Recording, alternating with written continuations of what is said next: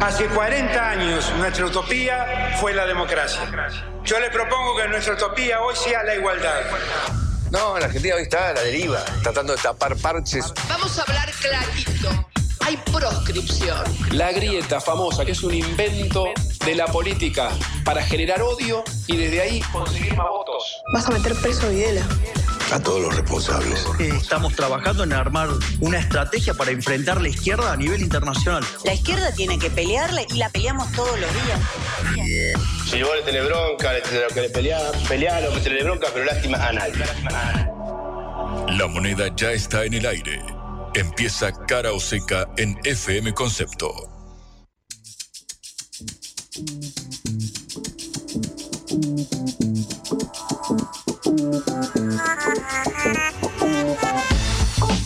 Amigos, amigas, muy pero muy buenos días. Bienvenidos, bienvenidas a Cara o Seca, este programa producido por la Agencia Internacional de Noticias Sputnik. Estamos a o vivo cuando pasan dos minutos de las 11 de la mañana para juntos recorrer todos los temas que hacen a la agenda informativa nacional e internacional. De acá hasta las 13, hasta la 1 de la tarde, estamos en Concepto en la 95.5, nuestra casa, nuestro hogar, para juntos transitar esta mañana eh, de cara a bueno, una jornada que sin lugar a dudas estará signada por toda la agenda económica y política que obviamente viene de la mano del nuevo gobierno y las iniciativas que ya ha eh, enviado. Bueno, en un ratito estaremos repasándolas. Mi nombre es Juan Lehmann y como siempre contamos con el eh, entrañable liderazgo de Patricia Lee. Hola Patri, buen día, ¿cómo estás? ¿Cómo estás en este día jueves 14 de diciembre? Hemos tenido una muy importante que es la de presidente de conferencia que Efectivamente, Patri, en un ratito vamos a estar charlando de todos los temas que hacen a la agenda informativa, porque, claro, venimos de anuncios efectuados en los últimos días que, claro, ya tienen la repercusión en la góndola, en el supermercado, sobre todo en la estación de servicio, 37% de aumentos en eh, los eh, combustibles, en línea con lo que veníamos adelantando, y, claro, la promesa ahora un tarifazo, como podríamos denominar a este aumento en los servicios eh, públicos previsto a priori desde enero. En verdad es la quita de subsidios, para ser más eh, precisos, lo mismo que se replicará en el transporte público. Anoche habló eh, Luis Toto Caputo, el ministro de Economía, dio una extensa entrevista en el canal eh, Todo Noticias en TN y básicamente precisó algunos de los puntos centrales de este programa de gobierno, al menos en la faceta económica. Y claro, todo esto se inscribe en el marco de la, la inflación que ahora el gobierno estima que será cerca del 7% semanal. Recuerdan ustedes esta modalidad eh, impuesta sobre todo durante el último tramo de la, de la gestión de Sergio Massa al frente del Ministerio de eh, Economía. Bueno, obviamente todo esto llega después de que la inflación de noviembre arrojara un 12,8%. 12,8%.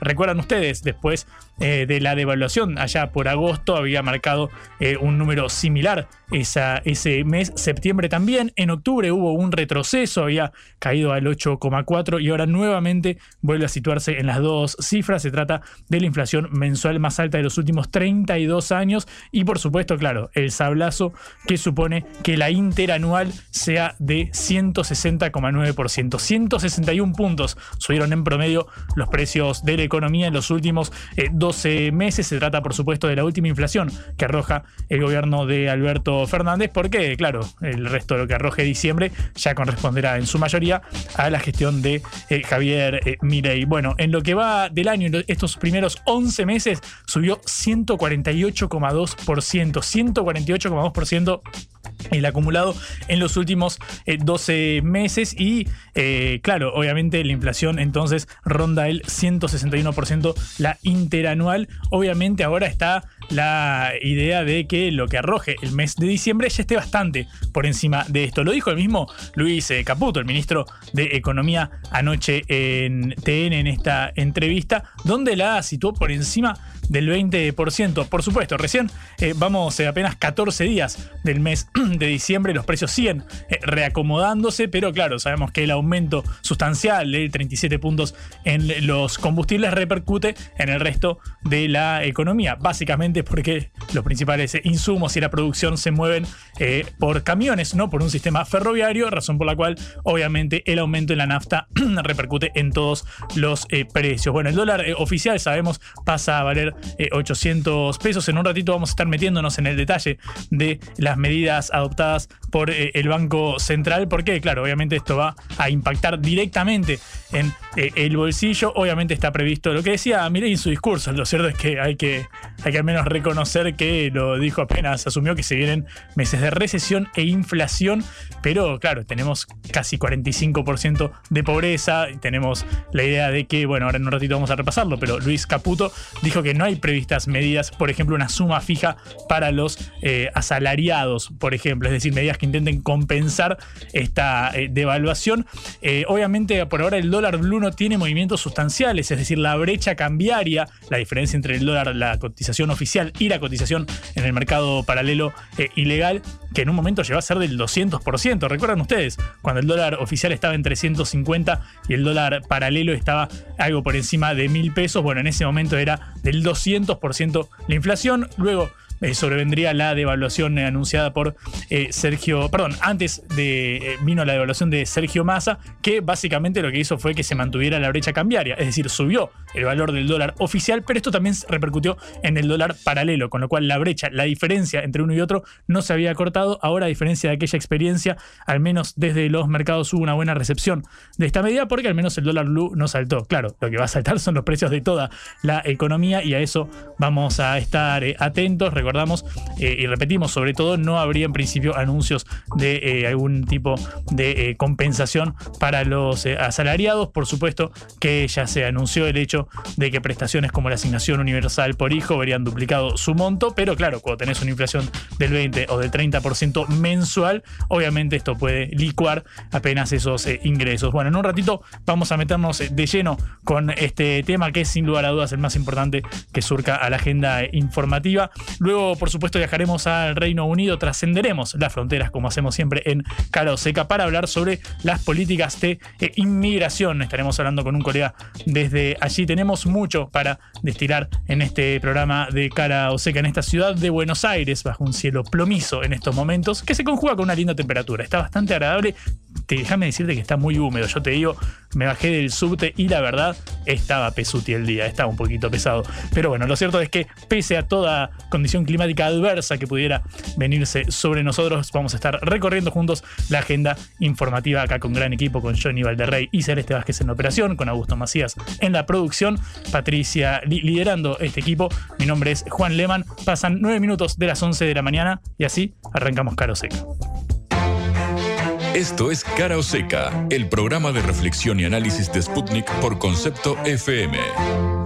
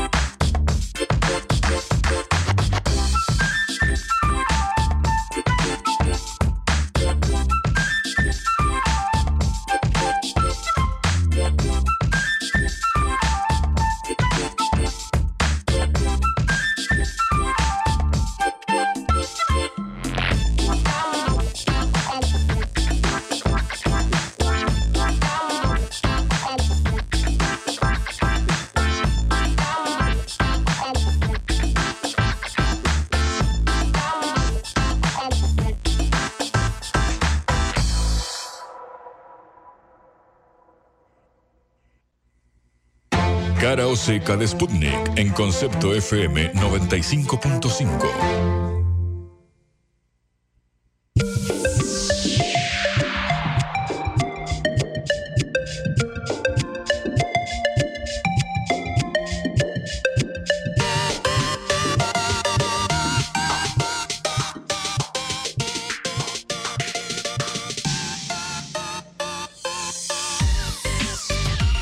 eh, el presidente Putin eh, está en final de su rueda de prensa anual, una rueda de prensa que dura aproximadamente cuatro horas, en la cual hay más de un millón de preguntas de todo el país y de periodistas de todo el mundo sobre todos los temas, desde los temas más locales hasta los temas internacionales más importantes. Eh, por lo tanto, es un acontecimiento internacional en el cual se refiere a todos los hechos de la política mundial. Eh, sorprendió mucho que uno de los temas que más trató el presidente Putin hoy, esta mañana, ha sido la idea de dolarizar la economía argentina. Eh, esto es una cosa muy importante porque se ha referido directamente a la propuesta de Javier Milei de dolarizar la economía. Se ha hecho referencia a que la inflación acumulada este año es el 148.2%, que fue el 12.8% durante el mes de noviembre, y ha dicho que hay numerosos problemas eh, que ya se lo han dicho los dirigentes anteriores relacionados con el pago de los créditos que Argentina está recibiendo en diversas fuentes, de manera que la lógica es clara, pero es una pérdida importante o significativa de la soberanía nacional. Escuchemos lo que dijo el presidente ruso. Ya todos sabemos cuál es la idea del presidente electo de Argentina, la idea de pasar al dólar, de introducir dólar en el territorio del país. Es una decisión soberana. Es que en Argentina la inflación es de un 140%. Hay muchos problemas que también me lo dijeron los presidentes anteriores. Hay problemas con la devolución de los préstamos tomados anteriormente por Argentina de diferentes fuentes, así que la lógica se entiende, pero por supuesto se trata de una gran pérdida de la soberanía. Si los dirigentes del país en este momento no ven otras posibilidades de solucionar la situación debido a los problemas económicos, pues están en su derecho, pero seguramente se trata de una gran pérdida de la soberanía nacional. Bueno, este es un comentario muy importante realizado Recordemos, después de que Volodymyr Zelensky, el presidente de Ucrania, estuvo este domingo en la posesión del presidente argentino Javier Milei. Pero eh, ya eh, antes de esto ya había comentado el vocero del Kremlin, eh, Denis Peskov, la decisión de eh, Argentina o la, la, propuesta de la Argentina de dolarizar, según había dicho el, actual presidente Milei.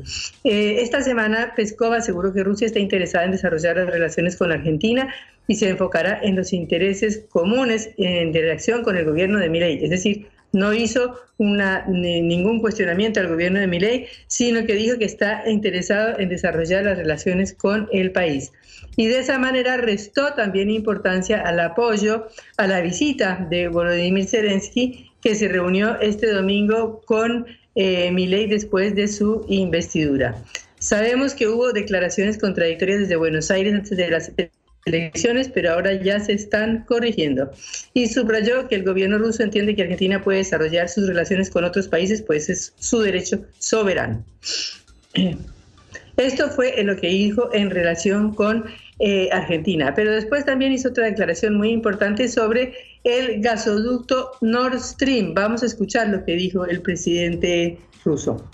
La paz llegará cuando alcancemos nuestros objetivos. Y ahora volvamos a los objetivos. No han cambiado. Les voy a recordar, se trata de la denazificación de Ucrania, la demilitarización del país. se estaba refiriendo a Vladimir Putin en ese momento a la posición sobre Ucrania. Como ya sabemos, es el conflicto eh, fundamental que enfrenta en este momento a Rusia, a Rusia con Occidente, y eh, es una de las caballitos de batalla de todo el mundo, de Europa y de Estados Unidos en contra de Rusia. Putin dijo que eh, los conflictos actuales están vinculados con el deseo de la OTAN de acercarse a las fronteras rusas el deseo desenfrenado de avanzar hacia nuestras fronteras incorporando a Ucrania en la OTAN Todo esto llevó a esta tragedia, además de los sangrientos acontecimientos ocurridos en Donbass durante ocho años. Todo esto llevó a la tragedia que ahora estamos viviendo. Nos obligaron a tomar. También eh, se refirió a los acontecimientos de 2014, cuando eh, los grandes eh, países de Europa, como Alemania, Francia y Polonia también, actuaron como garantes de los acuerdos eh, que había hecho el gobierno anterior con la oposición para resolver la tensión de una manera política y después de eso ningún país logró establecer ni imponer estos acuerdos de paz ni, ni ponerles la atención que correspondía. De manera que eh, Vladimir Putin también se refirió a este punto eh, que fue fundamental. Eh, como decía antes, habló del Nord Stream, tenemos el audio eh, de lo que dijo sobre el gasoducto Nord Stream eh, para escuchar lo que dijo Putin sobre esto. Si Europa no recibe suficiente gas, es su problema. Ellos trataron de cargarnos con esta responsabilidad, pero no fuimos nosotros los que cerramos eh, la, el otro gasoducto que iba a través de Ucrania, lo hizo Ucrania. No fuimos eh, los que explotaron el Nord Stream 2 y Nord Stream 1. Putin también se refirió al conflicto en Gaza. Destacó la necesidad de restablecer las bases fundamentales para una solución del conflicto palestino-israelí y subrayó la importancia de implementar la resolución de la ONU sobre la creación de un Estado palestino. Recordemos que esta es una de las demandas históricas desde 1948 del pueblo palestino.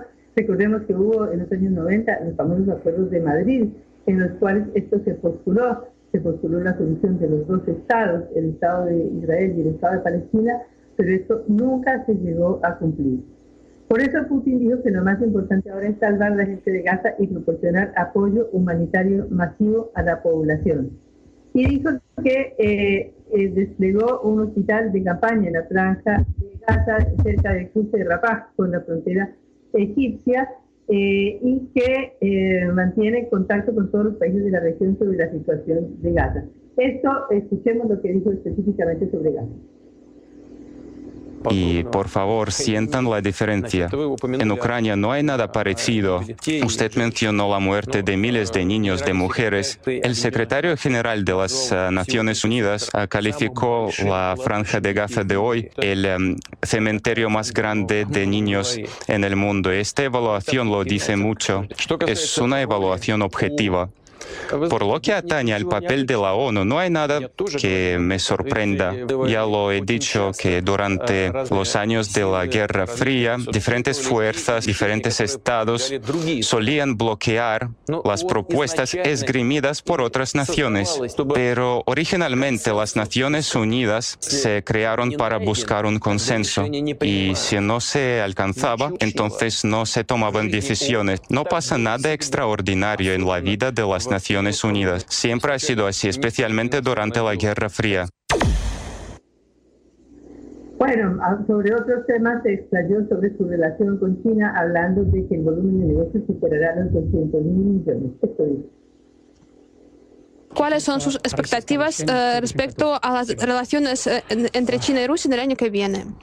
El nivel de cooperación con China no tiene precedentes. Esperamos que el año que viene alcanzar el um, intercambio comercial de 200 mil millones de dólares. Me alegra la diversificación de nuestros nexos. Mejoramos los uh, vínculos en la construcción de infraestructura, puentes, pistas, carreteras, alta tecnología. Seguiremos haciendo esto es muy importante porque obviamente sabemos que Rusia ha sido bloqueada y ha recibido decenas o cientos de sanciones tanto de la Unión Europea como de Estados Unidos y sin embargo continúa desarrollando su comercio y su economía. También se refirió Putin a eh, China y los BRICS, en Brasil, Rusia, India, China y Sudáfrica en relación con la OTAN. Esto dice. Respecto al papel del BRICS y de Rusia y de China, este vector eh, está cobrando relevancia, pero el eh, factor de las relaciones eh, ruso-chinas es una de las claves para garantizar la estabilidad en el mundo. Vemos los intentos de Occidente de centrar sus actividades en Asia, me refiero a las actividades de la OTAN, y estas actividades van mucho más allá de los objetivos fijados en los documentos de esta alianza provocan más tensiones, creando nuevos bloques políticos y militares con diferentes participantes. Lo sabe todo el mundo. No hacemos nada semejante con China. Claro que hay cooperación en los ámbitos militar, económico, humanitario, pero no creamos bloques. Nuestra amistad no está direccionada contra terceros actores. No buscamos agredirle a nadie. Y lo que vemos por parte de Occidente tratan de tener amistades en contra de otros países. Lo monitoreamos detenidamente y vamos a reaccionar ah, de manera respectiva. Nadie debería tener dudas. Habló también Putin sobre su relación con el presidente Emmanuel Macron de Francia eh, y sobre la interrupción de relaciones o de diálogo entre ellos. Escuchémoslo.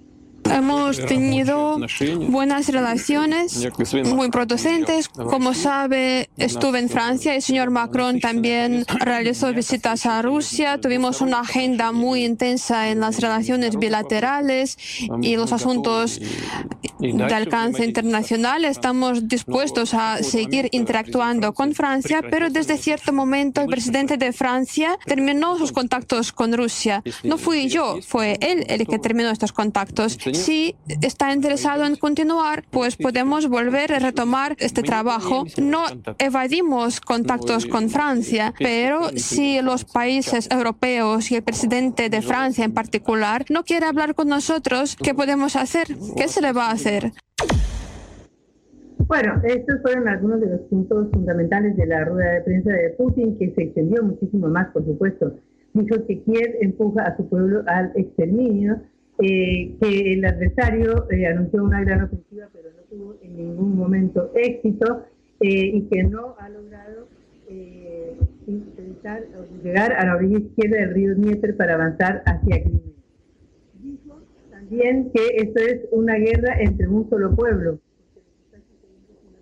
enorme, similar a la guerra civil entre hermanos que se han visto en bandos opuestos, y que la paz se logrará cuando se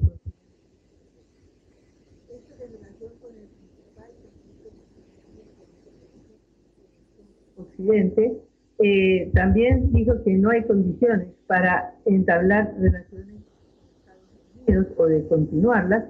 Destacó la, que la existencia de Rusia sin soberanía es posible y habló de la buena situación económica rusa con una deuda externa eh, de 32 mil millones de dólares. Nuestro que tenemos unas deudas absolutamente tremendas, mientras que un país que está en tan grande ha logrado eh, una regularización económica y ha logrado eh, que eh, se mantenga la situación del país en contra de todas las sanciones. esto es lo más importante de lo que dijo Putin, diciendo que los salarios reales de los ciudadanos crecerán en torno al 8% y que la tasa de desempleo en Rusia es solamente el 2.9%. Blanco o negro, ¿sí o no? ¿A favor o en contra? Sputnik para la pelota para reflexionar.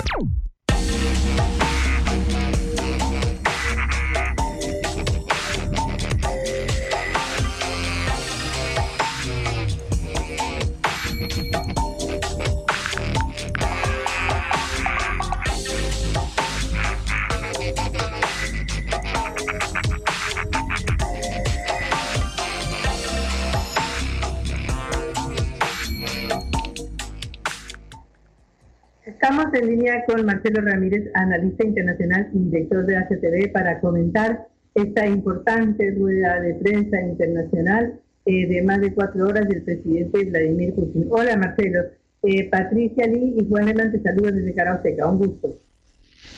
¿Qué tal? ¿Cómo estás? Muchas gracias Patricia por llamar. Bueno, Marcelo, eh, me imagino que estuviste al tanto de la conferencia. Quisiera que me hagas un primer comentario general y después vamos en particular. Perdón, eh, no, no, está claro el audio, no, no logro entender bien la pregunta. ¿Qué opinas de la conferencia de prensa de Vladimir Putin? Eh, bien, creo que tras, eh, de alguna manera se, se movió por los eh, canales eh, habituales, ratificó en líneas generales todo lo que hemos ido pensando, lo que hemos visto a lo largo de todo este tiempo en sus apariciones, en sus políticas. ha ratificado de alguna manera bueno el, objetivo en la operación especial, eh, ha dedicado algunas palabras a, a, la Argentina refiriéndose a la pérdida de soberanía eh, eh, que significa la dolarización, una política en la cual Putin obviamente está en contra y manifestó inclusive la incomprensión de por qué Occidente no, no eh, inmiscuía, no, permitía que se comercie en euros y dólares y ponía obstáculos, lo cual a su juicio era ponerse, eh, darse básicamente tiro en pie. En líneas generales, por eso digo, creo que eso fue importante, ratificó eh, el crecimiento una vez más de las políticas hacia China, del comercio bilateral, eh, dijo algo sobre la inteligencia artificial que me parece también eh, digno de mencionar, hablando de que bueno que es eh, imposible frenar su, llegada, por lo tanto hay que hacerse cargo de las decisiones que se van tomando y, y de alguna manera buscar y, ir controlando eh, esa situación, ¿no? Ratificó también que no, no eran necesarias más eh, movilizaciones para el momento con respecto a la guerra de Ucrania, de alguna manera dando una certeza de que bueno que las operaciones están marchando como se preveía. En principio eso es ahora lo, lo que se ocurre, esto es muy, muy, muy reciente, ¿no? Bueno, en relación con Occidente y con la OTAN, él echó la culpa de todo este conflicto precisamente a la OTAN y a su avance sobre Rusia. ¿Cómo lo ves? Bueno, es que yo creo que eh, la OTAN está sufriendo en realidad una, una derrota catastrófica, o sea, hay una incorrecta evaluación de, la, de lo que iba a significar las sanciones económicas contra Rusia e inclusive luego de la potencia militar misma. Eh, y, interviniendo directamente con armas, con mercenarios, con asesores, con inteligencia, volcaron todos sus recursos en Ucrania y se han visto derrotados. Creo que ahora el gran problema que van a, que van a enfrentar es eh, un efecto dominó que esto puede producir. Eh, se, va, se va resquebrajando cada vez más la unidad de la misma OTAN, vamos viendo diferencias entre los propios miembros. Si uno ve, por ejemplo, la propia política de Turquía, siendo el segundo ejército más numeroso de la OTAN, uno ve las dificultades que tiene internamente.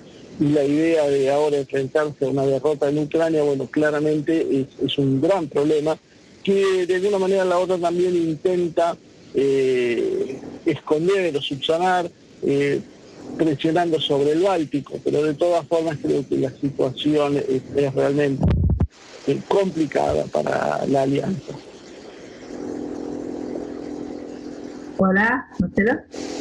Hola, sí. Ah, bien. Sí, eh, también dijo Putin que Occidente se dispara en el cielo, como vos decías, porque eh, la cuota del rublo en el comercio exterior de Rusia ha pasado al 40%, la del yuan al 33% y la del dólar y el euro han bajado al 24%.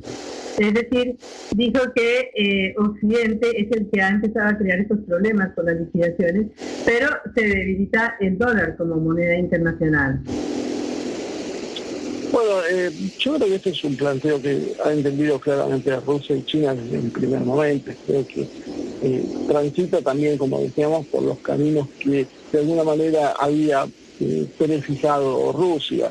El, el, poder de Estados Unidos se basa en la capacidad que tienen de imponer al dólar como moneda de reserva y como eh, moneda de intercambio eh, a nivel global. Eso les permite seguir trabajando, seguir operando con un enorme déficit comercial histórico, casi diríamos, con solo algunas pequeñas excepciones, con los días de Clinton, Normalmente Estados Unidos fue profundamente deficitario y sin embargo eso no le impidió seguir manteniendo más de 800 bases militares en el mundo. Eh, toda su economía de alguna manera se basa precisamente en el endeudamiento que van aceptando terceros países. Creo que la referencia que se para en un pie es precisamente eh, en eso, eh, careciendo el dólar de espacios como gradualmente está sucediendo, el dólar y el euro van retrocediendo en el comercio internacional, espacios que van eh, ocupándose por acuerdos eh, binacionales entre países que eh, activos que en otras épocas no se hubiesen considerado posible salir de la esfera del dólar, por ejemplo es el caso del petróleo y del gas. Bueno, todo esto va cercenando la capacidad de financiarse de Estados Unidos y tiene ese doble efecto va a paralizar internamente la, economía, va a eh, profundizar la caída del nivel de vida de los estadounidenses y además va a limitar sus capacidades eh, militares que hoy ya se ven muy mermadas. En realidad las Fuerzas Armadas de Estados Unidos enfrentan enormes problemas porque están, se están eh, convirtiendo en obsoletas. La tríada nuclear, por ejemplo, está con muchos años de desfasaje e inclusive con bajos niveles de operatividad. Todo esto se va a ir agudizando. ¿Qué perspectiva ves del desarrollo de los BRICS eh, ahora que Rusia bueno, está eh, llamando a apostar por un orden mucho más justo durante su presidencia de este organismo o de este bloque internacional? Bueno, Rusia, eh, ya lo, dice Putin, va a profundizar estas políticas ahora que va a tener la, presidencia pro tempore. los BRICS se están transformando en, la arquitectura de un mundo multipolar, en, un reemplazo de los organismos de este modelo atlantista hegemónico que, ha primado hasta hace poco tiempo atrás. Esto creo que también explica la diversidad que, se han conformado los BRICS y la ampliación a los BRICS Plus con el mismo, con el mismo criterio. La idea es tener representantes de distintas, desde lo étnico hasta cuestiones comerciales, que todo el mundo con sus diferentes, sus distintos matices pueda ir teniendo espacios para constituir, eh, a mi juicio, una especie de protoasamblea que se prepare para de alguna manera reemplazar a la ONU. No sabemos exactamente por qué la ONU misma desaparecerá como, las, como la Sociedad de las Naciones o simplemente será reformada sobre otra base de consenso. Pero los BRICS están llamados a tener un papel clave en esta situación. Bueno, también eh, Putin resaltó el papel de la ONU, ¿no? Dijo que este papel se tiene que cumplir y que tiene que cumplir un rol pacificador, cosa que aparentemente no estaría sucediendo. Es que la ONU se ha mostrado impotente desde hace muchos años, no es la primera vez que se demuestra incapaz de frenar los mayores conflictos que se están dando a nivel mundial. Hoy vemos básicamente que es un espectador de lujo. Se ha alineado eh, casi siempre del lado de Occidente, eh, ha hecho la vista gorda eh, con respecto al incumplimiento de, de, muchas de las disposiciones cuando los países que lo hacían eran países occidentales. Solo ahora empezamos a notar un cambio en este aspecto por la cuestión de Gaza, donde bueno, hay una tensión entre Israel y Antonio Guterres, eh, absolutamente marcada, visible y que se ha expresado públicamente. Eh, Putin, eh, Rusia, China, los países que encabezan el BRICS, este modelo multipolar, intentan respetar y que se respeten las instituciones, inclusive por eso habló de la necesidad de de mantener el sistema de veto, porque es una base fundamental y que a Rusia le permite poder eh, de alguna manera eh, sobreguardar sus, intereses. Sin embargo, eh, creo que a, mediano largo plazo la organización está necesita al menos profundas, profundas reformas que tengan que ver más con este nuevo modelo, por un lado, político, que, que refleje eh, esta nueva realidad de los BRICS son superiores o son más poderosos que el G7, pero además de eso también que reflejen la disputa de valores que está habiendo entre Occidente y este mundo multipolar. Eh, el choque es muy claro y las organizaciones que a las Naciones Unidas normalmente son una pieza de lo que anteriormente llamábamos globalismo para imponer estas políticas, políticas que están chocando de frente con las posiciones que va adoptando eh, Rusia a medida que va profundizándose el distanciamiento con Occidente. Eh, Marcelo, muchísimas gracias por esta comunicación con Cara Oseca. Hasta luego. Bueno, hasta luego, Patricia. Muchas gracias por llamado. Era Marcelo Ramírez, director de Asia TV, sobre la conferencia de prensa de Vladimir Putin este 14 de diciembre.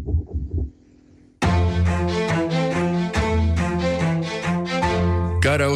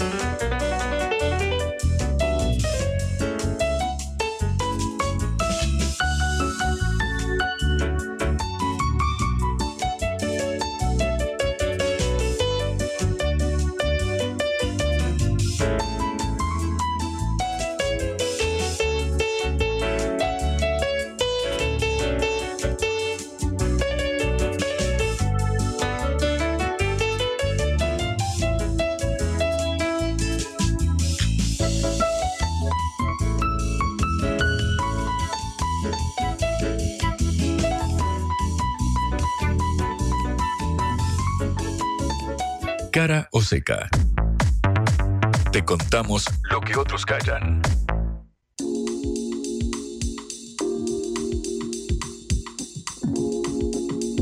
Seguimos en cara o seca cuando pasan 38 minutos de las 11 de la mañana en esta Buenos Aires nublada que tiene 26 grados de sensación térmica, pero una eh, humedad que te digo está bastante pesada el día de la fecha, como también lo estuvo la entrevista que dio ayer el ministro de Economía Luis eh, Caputo en diálogo con eh, TN eh, obviamente se refirió a los anuncios que había eh, llevado a cabo el día anterior, porque claro, hay muchas incógnitas todavía en torno a la implementación de este programa y sobre todo si sobrevendría alguna eh, suerte de compensación en materia de ingresos. Vamos a escuchar lo que decía Caputo sobre temas sensibles para el bolsillo. En primer lugar, vamos a detenernos en los subsidios al transporte, porque claro, según el ministro de Economía, su quita, su reducción, se hará de manera escalonada y no de un día para el otro. Escucha lo que decía Caputo anoche en TN.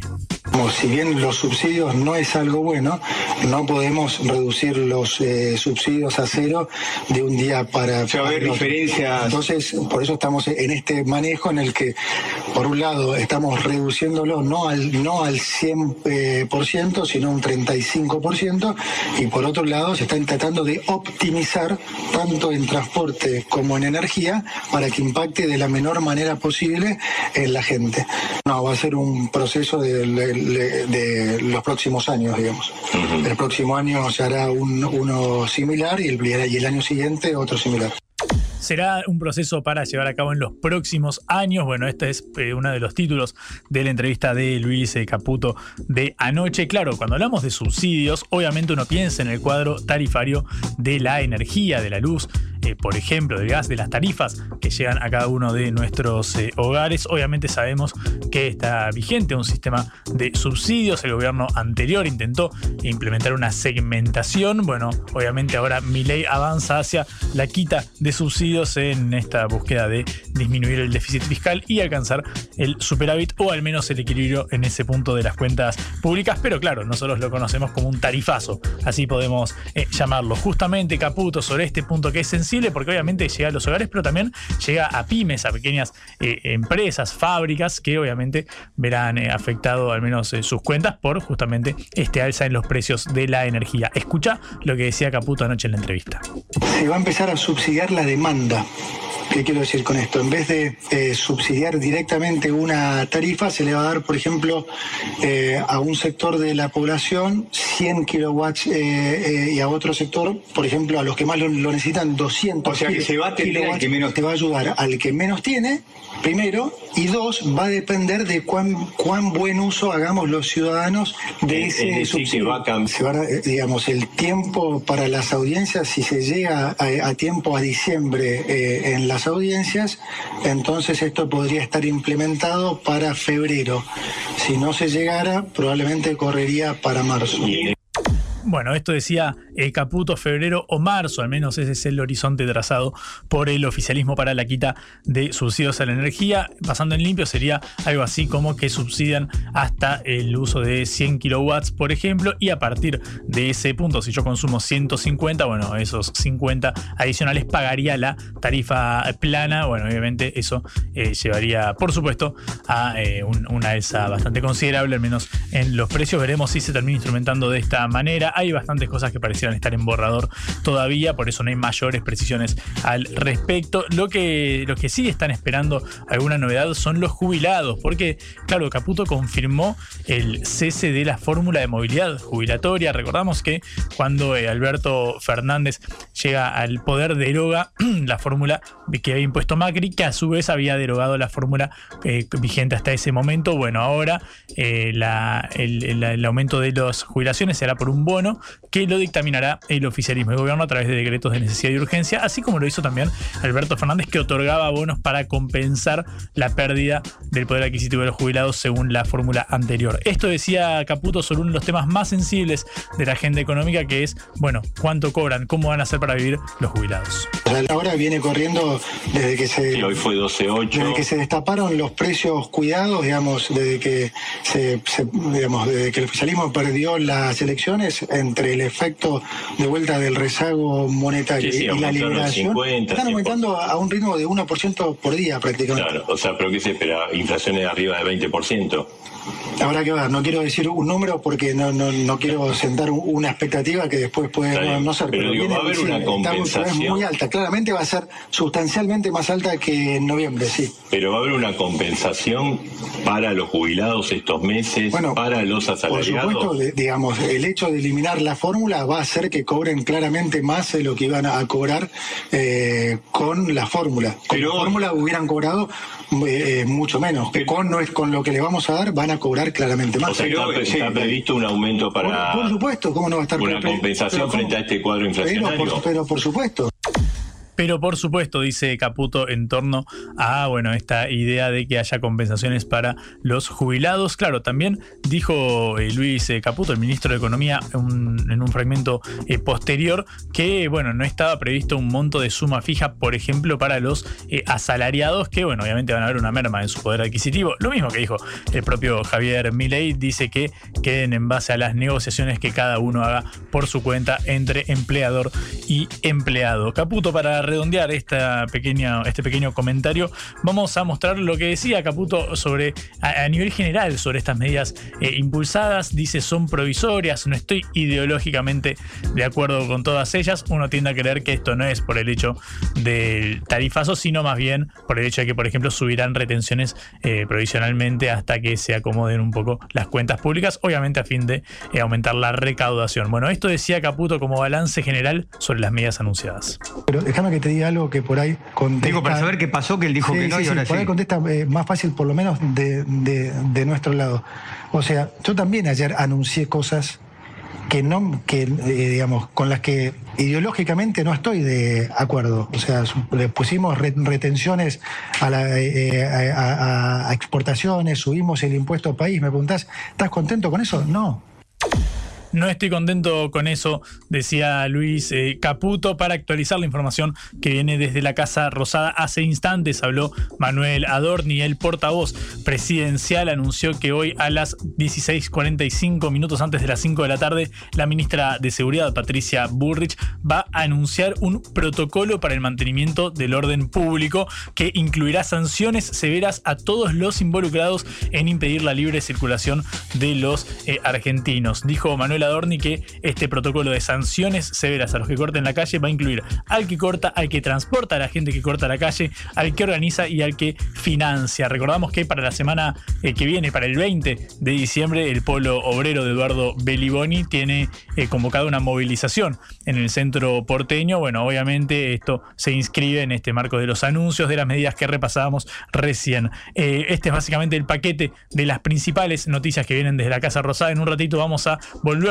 sobre las novedades en torno a esto, porque Manuel Adorni también habló en conferencia de prensa por la mañana, hizo una por la mañana y hace un ratito nada más salió para dar este pequeño anuncio de que Burrich eh, instrumentará este programa antipiquete, podríamos eh, decir. Así que en un ratito seguimos con la agenda, pero es momento de meternos en uno de los temas más sensibles, que es el de las tarifas eléctricas.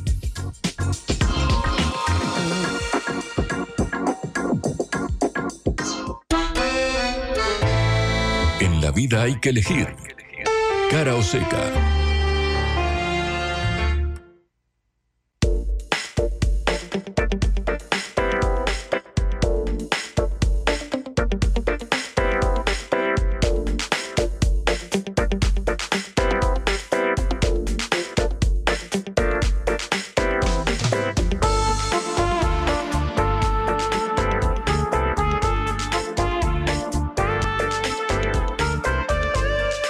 13 minutos nos separan de las 12 del mediodía. Patri, tenemos que meternos en un tema sensible. Sí, así es. Tenemos que hablar del aumento del combustible eh, y de quizás también qué pasa con los planes para aumentar eh, y construir la segunda parte del gasoducto. Estamos en línea con Paulo Farina, consultor y subsecretario de Energía Eléctrica entre 2014 y 2015. Pablo, un gusto saludarlo. Patricia Lee y Juan de desde Caro Seca. ¿Qué tal? Buenas tardes, ¿cómo va? Eh, bien, gracias, Pablo. Bueno, ¿cómo ve usted esta eh, política de aumento de combustibles anunciada por el nuevo gobierno de Javier Milei? Eh, a ver, obviamente un poco lo adelantó el ministro, los próximos cuatro meses van a ser muy duros eh, y, realmente dramática en términos de, aumento de precios y eso va a incidir la nafta que, y, los combustibles, que era uno de los precios que Estados tiene eh, relativamente más atrasados con el resto de la economía. Con lo cual deberíamos ver, ya vimos dos aumentos este mes, eh, en total 60%, interanual ya viene aumentando un 200, 250%, pero también todavía le queda un largo recorrido por aumentar.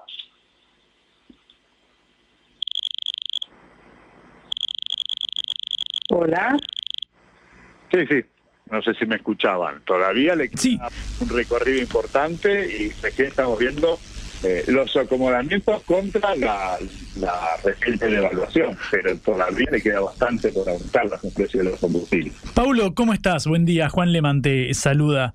Eh, obviamente estamos todos siguiendo de cerca lo que suceda con la quita de, de, los subsidios. Obviamente esto también alcanza el transporte, por supuesto, porque las cámaras están posicionando el precio del boleto por encima de los 500 pesos. En materia del cuadro tarifario de los servicios eh, públicos de energía, precisamente de cuánto es eh, el atraso? ¿Cómo crees que podría llevarse a cabo una eh, implementación básicamente en pos de llegar a este, este equilibrio fiscal? Porque obviamente sabemos que esto repercutirá indefectiblemente en el poder adquisitivo de, la gente, pero bueno, para tomar dimensión al menos de cuánto puede ser el atraso. Mira, acá un poco didácticamente eh, tenés dos elementos, ¿no? O sea, que es lo cual falta aumentar si se quiere dejar de subsidiar las tarifas eh, que por el otro lado, en algún sentido lo estábamos pagando, porque lo pagábamos a de impuestos o con el famoso impuesto inflacionario. Entonces, eh, el gran drama de los próximos meses es que en algún sentido nos lo van a cobrar dos veces. Va a haber aumento de los precios de los servicios públicos, pero la inflación no va a bajar. Tenemos esta transición. Los cálculos preliminares que se hacen, eh, o, números números brutos, es que para eliminar gran parte del subsidio supone de la tarifa eléctrica, que queda un aumento del precio mayorista del 300%, que se te traduce en la tarifa que paga la gente del 200%. El gobierno dijo, vamos a llamar a asamblea, a, a, a esto, audiencia pública, eh, y que deberíamos enterarnos eh, para mediados de enero a ser implementado desde febrero. Lo mismo con este último aumento de la nafta y el precio del, pasaje. Si el valor teórico último que había publicado el gobierno era un pasaje de 350 pesos, obviamente con el aumento de la nafta, eh, eso se va a quedar corto. ¿Llega a 800 a 1000 en el transporte público? No. Eh, el último cálculo del, gobierno saliente era 360 pesos, el, valor teórico. Hoy podrá estar en 400 y si miramos estos números que presentó el gobierno de cuánto quiere reducir los subsidios, solamente quiere reducir un tercio los subsidios a la energía y el transporte. Entonces deberíamos estar en un aumento de mínimo entre 100 y 150% eh, de los servicios públicos entre enero y febrero. Estamos hablando con eh, Paulo Farina, consultor ex subsecretario de Energía eh, Eléctrica. Eh, Paulo, ¿por qué es importante fijarse lo que sucede en el precio de los combustibles? ¿Qué impacto tiene esto en toda la, cadena productiva? ¿Y por qué vemos que cuando sube la nafta se refleja esto en la góndola del supermercado? ¿Nos lo puedes explicar? Sí, ah, vos tenés, obviamente la energía es un insumo básico en cualquier producto o servicio, eh, entonces tiene los famosos efectos de segunda ronda, ¿no? Tenemos un aumento de los combustibles o de las tarifas que pagan las empresas para comprar gas o electricidad, y esto lo tienen que trasladar a su precio. Obviamente estamos muy lejos de lo que eran los pánicos de la década del 70, donde había un peso mucho más grande de, la energía, la eficiencia hecho parte de su trabajo, pero son tal los aumentos que vamos a ver en los próximos meses que, igual tienen un impacto alto. ¿Qué quiero decir? Si la nafta te, ya te aumenta un 70% y te falta otro 150%, por más que represente el 10% de tu costo, es un aumento del 20% solo por el aumento de la nafta, sin contar lo que van a aumentar corriendo desde atrás salarios y, y demás insumos. Entonces eso te genera el efecto de segunda ronda. Mm. Y Pablo, en este, en este marco, em, ¿qué rol crees que puede desempeñar eh, la, construcción del gasoducto Néstor Kirchner? Obviamente ahora el gobierno dijo que, bueno, para este último tramo uno entiende que si se suspende eh, la obra pública, incluso había aquella que ya había sido licitada y cuya licitación estaba aprobada, bueno, obviamente queda la, incógnita acerca de si esto alcanzará a esta hora estratégica, pero ¿qué impacto puede tener el, hecho de terminar el gasoducto Néstor Kirchner, al menos en esto, ¿puede atenuar en algo el aumento para que el bolsillo no se vea tan castigado? muchísimo, muchísimo. Ya, a ver, ya lo más importante es aceite, que el gasoducto Kirchner. ¿Por qué? Porque pensá que el gas que le pagas en dólares al productor en Argentina está en promedio del año en 3 dólares y medio. Pero si tenés que comprar el gemelo importado, ese está hoy no tan caro, pero son 18 dólares. O sea, casi seis veces más que lo que vale lo que le pagas el productor local. Entonces, con el gasoducto Néstor Kirchner y el que está terminar ahora de Cardales, que ya están haciendo las pruebas, en gran medida en el invierno no van a solicitar GNL. ¿Qué te queda de problema? Era la otra licitación de la famosa reelección del gasoducto hacia el norte, que el gas que nos estaba vendiendo Bolivia, una parte nos lo vendía un poco más barato, o sea, casi nada, pero el resto nos lo cobraba el precio internacional. Entonces, el gas que entra a través de Bolivia lo estaba pagando, hoy estaría pagándolo 13, 14 dólares, en algún momento se va a pagarlo más de 25 dólares. en la unidad de medida que se mide el gas es el millón de BTU. Entonces, también es relevante, obviamente, ya este invierno no se va a, a, eh, la ventaja es que este año venimos de tres años de sequía ah, muy dura, eh, lo han visto todos, entonces, en este año se le estaba a, a full trabajando, pues eso va a mitigar un poco el efecto de que haya menos gas en el norte, porque hoy no hay expectativa de que haya problemas eh, a la familia con gas, que es un poco lo que se consume en el norte, menos en la industria, pero muy probablemente no haya gas para generar electricidad en el norte del país. Mm. Paulo, eh, uno de los temas que habían al menos llamado la atención al momento de la llegada del poder de Javier Milei fue lo que dijo Diana Mondino, la flamante eh, canciller, incluso antes de, asumir, fueron estas declaraciones en una entrevista televisiva, que decía, yo les, les recomiendo a cada uno que tenga un generador eléctrico en caso de que haya cortes de luz. Obviamente en cada verano de los últimos años, esto por supuesto no se lo vamos a atribuir como responsabilidad al nuevo gobierno, ha habido reiterados cortes de luz, sobre todo en la zona sur de la ciudad y del conurbano bonaerense. Quiero preguntarte qué panorama podemos trazar de aquí en, adelante, o al menos para este verano que se nos viene encima, con temperaturas que, bueno, ya lo vimos en otras partes del mundo, pueden ser récord. Sí, eh, a ver, eh, un poco exagerado y como lo dijo casi de, pánico, eh, esa no es la realidad, pero evidentemente hay una saturación de la infraestructura de, de transporte de energía eléctrica eh, los cables no dan abasto para el pico de demanda, esas horas de verano de 3 de la tarde, cuando todos prendemos aire acondicionado, nos metemos dentro de los hogares o de las oficinas porque el calor no se aguanta, que se agrava con, con las olas de calor, ¿no? O sea, típicamente antes eh, tenías ese pico, pero por la noche refrescaba. Si no refresca, los cables no dan abasto. Entonces, el año pasado lo vivimos, eh, tuvimos cortes, eh, hay muchos problemas con esa infraestructura, vamos a tener probablemente problemas, eh, picos que habrá que administrar, es decir, cortar la luz preventivamente para que no se quemen los cables, pero salvo una ola de calor, son cortes rotativos muy puntuales. Si te agarra una ola de calor como el 2014 de 22 días, o la del año pasado de 16 días, eso se va grabando. Y encima se administra mal, como en ciertos casos en los últimos años, eh, los cables cuando se queman queda fuera de servicio por un tiempo prolongado. Eh, eh, no sé si hay que comprar generadores, porque son falta de infraestructura en la demanda pico. Para el grueso del consumo de energía no debería tener problemas. Pero si tenemos una ola de calor, como fue el año pasado, sí, sí, vamos a tener cortes en Buenos Y otras regiones del país que nos tienen siempre también, el NEA y demás, pero bueno, obviamente nos enteramos menos.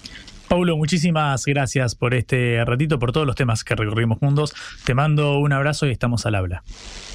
Listo, gracias, hasta luego. Paulo Farina, consultor y ex subsecretario de Energía Eléctrica, hablando sobre lo que pueda suceder con la quita de subsidios, sobre el alza de los eh, combustibles y sobre todo la pregunta por si habrá cortes de luz en el verano que se nos viene encima.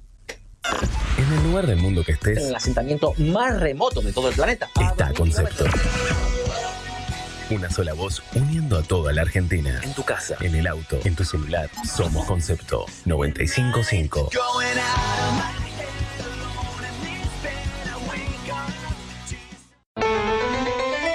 Reflexión y análisis de las noticias que conmueven a la Argentina y al mundo.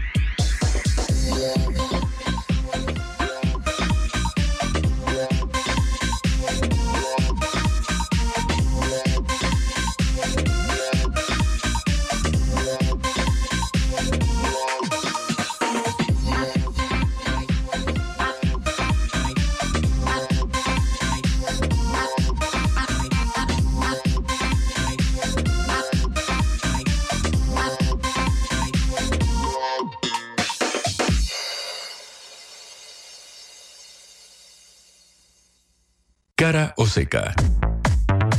Te contamos lo que otros callan.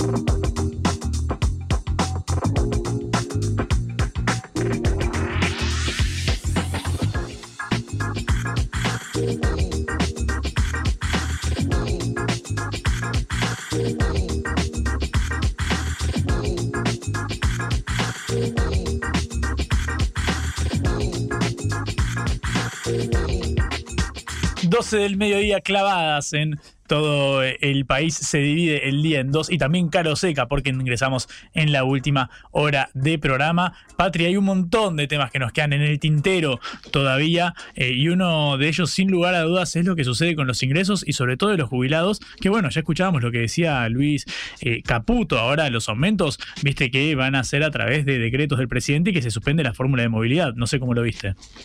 Claro, eh, se suspende la ley de va, van a enviar un proyecto al Congreso para suspender la ley de movilidad jubilatoria que es una fórmula que eh, define el aumento de los jubilados de una combinación de dos índices que si bien es más mala que la que había antes, por lo menos es una ley que vincula el aumento de los jubilados al aumento de los salarios de los trabajadores. De manera que eh, estamos ante una situación eh, preocupante porque ya sabemos que las eh, jubilaciones no se alcanzan para poco y nada y resulta que estamos en este momento ante la posibilidad o el informe de que se va a cambiar y se va a definir la jubilación por decreto, como vos decías. Efectivamente, bueno, obviamente esto ya tiene algún antecedente que son los bonos que había adjudicado desde la ANSES Alberto Fernández en su en la gestión eh, anterior cuando bueno intentaba compensar justamente el aumento de que la fórmula iba por debajo de la desinflacionaria con un bono excepcional para aquellos que cobran la mínima el nivel más bajo de este escalafón. Sobre estos temas queremos charlar con Eugenio Semino, el ombudsman, el defensor de la tercera edad que tiene la gentileza de atendernos. Eugenio, buenas tardes, ¿cómo estás? Patricia Ari y Juan Leman te saludan acá en Caroseca. ¿Qué tal? Qué gusto saludarlos. Igualmente. Eugenio, eh, ¿cómo, qué, expectativa tenés? ¿Qué perspectivas crees que, hay de acá al corto plazo con lo que suceda con las jubilaciones? Ya tenemos una inflación que fue de casi 13% en noviembre y todo indica que la de diciembre va a estar por encima del 20 o incluso del 30%. ¿Qué crees que puede pasar con los jubilados? Efectivamente, mira el contexto que estamos, muy rápidamente. Millones de argentinos, de los cuales eh, 5 millones de jubilados y pensionados de la misma están cobrando 105 mil pesos. Mm. que hace 160 pesos. Eh, no sabemos si va a haber bono o no en, enero. Eh, muchos que son de media, que no haber cobrado nunca bono, están cerca de las mínimas. Cobran un promedio de 170 mil pesos. Claro. Y eh, un millón de pensiones no contributivas de personas con discapacidad, que son el 70% de las jubilaciones mínimas, que están cobrando 83 mil pesos. Es tenemos argentinos y argentinas que están no eh, por debajo de la línea de pobreza, sino por debajo de la línea de indigencia. La línea de indigencia en nuestro país son 200 mil pesos. Frente a esta situación eh, gravísima, primero el primer discurso del ministro no, no refirió a nada de los jubilados, el otro día de su eh, eh, primero no había ninguna referencia a este sector que está en las condiciones que señalamos. Después, segundo, eh, cuando fueron a, hacer las compras, vieron que el papel de el billete de 100 pesos que tenían en, en su cartera o en su bolsillo, se les había convertido en 50. Claro. Eh, bueno, esto habla de un macro problema, eh, donde es el sector que viene sufriendo el ajuste de la economía. Mm. Eh, Eugenio, perdón, me, detengo acá para intentar dimensionar justamente la caída en este poder adquisitivo. ¿Puedo pedirte en la evolución de los últimos eh, cuatro años, tomando el mandato de Alberto Fernández, la pandemia, como querramos eh, denominarlo como punto de partida, cuánto han perdido las jubilaciones? la mínima que entiendo que fue intentando empatar a la inflación a través de los bonos, pero también quienes cobran por encima de la mínima, que están lejos de ser millonarios con un, con un sueldo realmente bajo, con unos ingresos, mejor dicho, realmente bajos. ¿Cómo fue evolucionando estas variables en los últimos cuatro años? La la, para tomar dos administraciones 20 puntos y en los últimos cuatro años perdieron Hola, sí. Sí, Eugenio, te, te escucho. Se entrecorta un poquitito. No sé si puedes eh, alejarte o acercarte a una ventana o algo, por favor. A ver, ahí. Bueno, vamos a intentar reconectar con Eugenio Semino, el defensor de la tercera edad, porque claro, estamos eh, hablando sobre un tema muy eh, sensible, que es lo que sucede con los jubilados. Había algún problema ahí en la comunicación. A ver, Eugenio, ¿me escuchas bien ahí? Yo te escucho bien. Ahí está, excelente. ¿Podés continuar, por favor? Te decía que eh, punto. Eh, durante estos cuatro años perdieron 80 puntos de poder adquisitivo.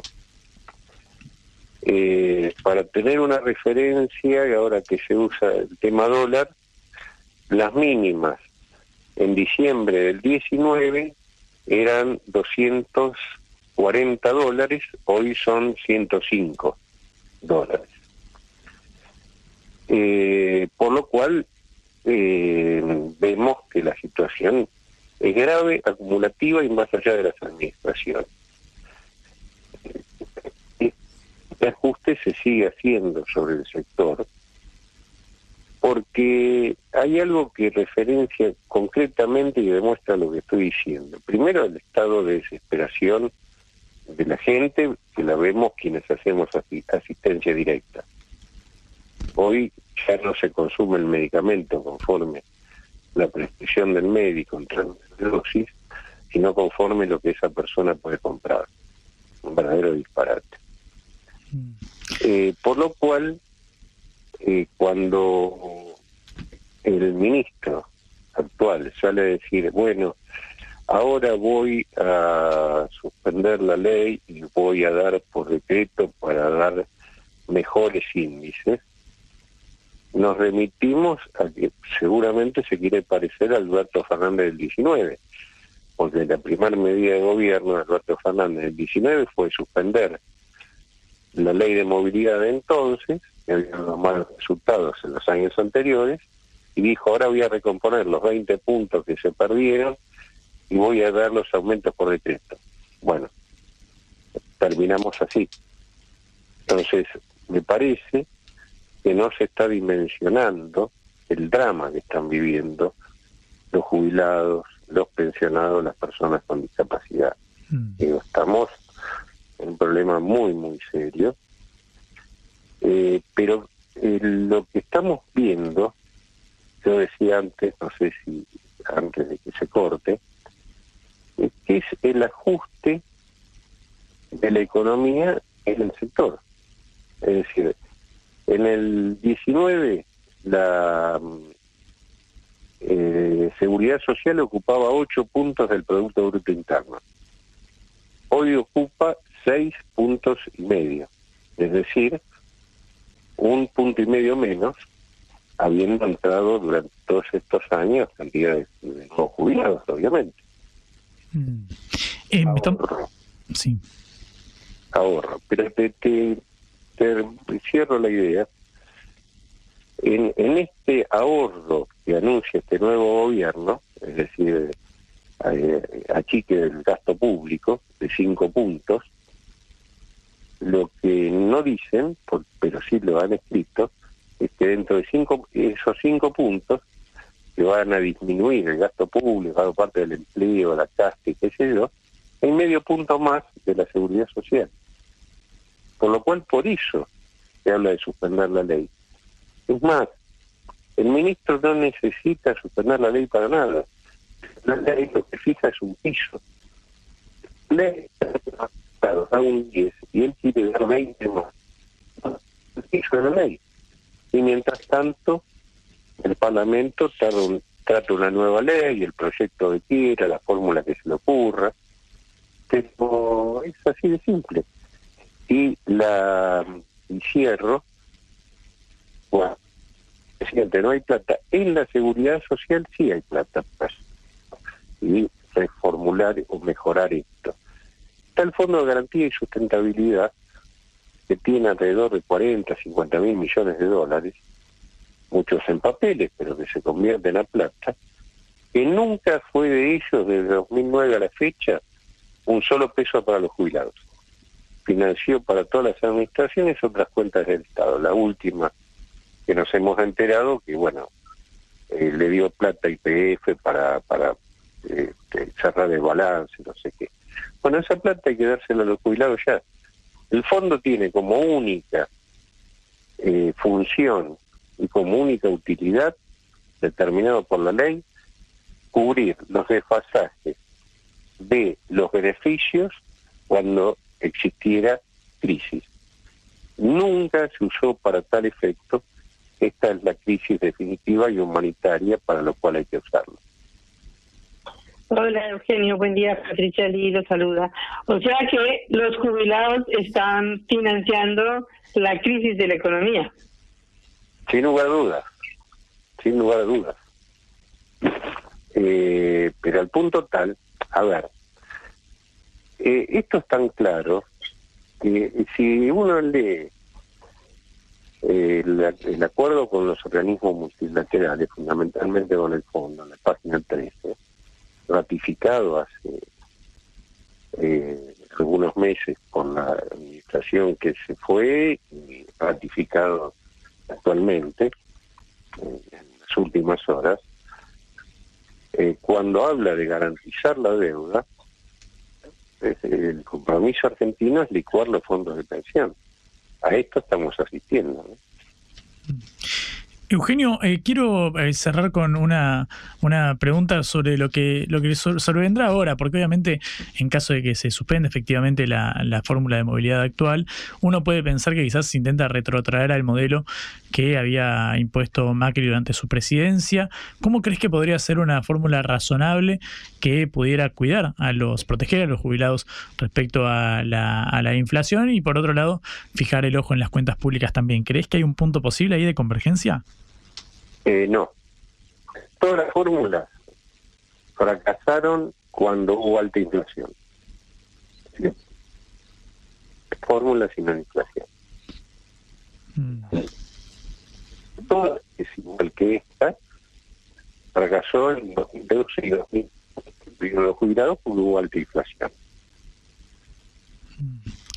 Y fracasó 2018, 2019 con alta inflación y esta, este, bueno, ocurrió ahí mismo, ¿no? Es decir, este, cuando aumentó la inflación cayó año, este año 40 se suponía, con los últimos números va, va a ser más, ¿no? Eugenio, muchísimas gracias por este ratito. Te mando un saludo y te agradezco por tu tiempo. Un abrazo grande.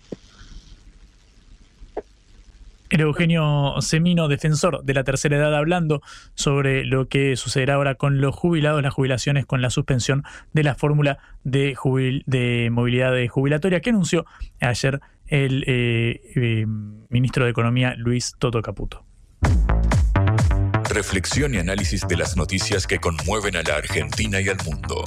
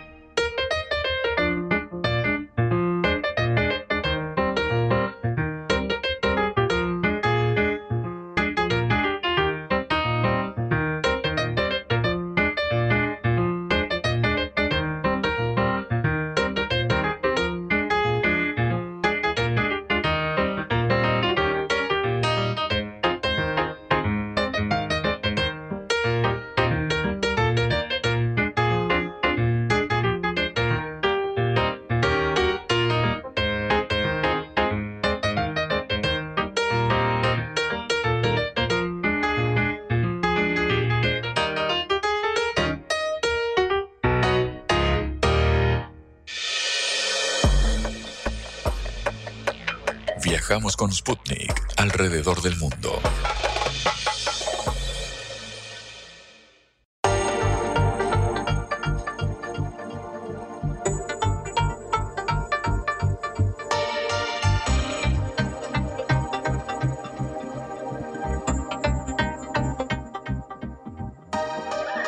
Avanza en el Reino Unido, en el Parlamento, el proyecto para deportar a los inmigrantes ilegales a Ruanda. Ya habíamos hablado de esto en el día de ayer, eh, porque el martes 12 de diciembre el controvertido proyecto impulsado por el gobierno de Rishi Sunak obtuvo una votación favorable en la Cámara de Baja, aunque por supuesto todavía falta que se apruebe en la Cámara de los, de los Lores en enero, donde podría modificarse ampliamente. Esta política de expulsar a los migrantes se había anunciado en abril de 2022, pero nunca se había implementado. Esto ha sido un respiro para el gobierno de Rishi Sunak, eh, que ahora trabajará para que el texto se convierta en ley y puedan despegar con vuelos a Ruanda y detener los barcos de migrantes que cruzan en el Canal de la Mancha, según dijo el jefe de gobierno.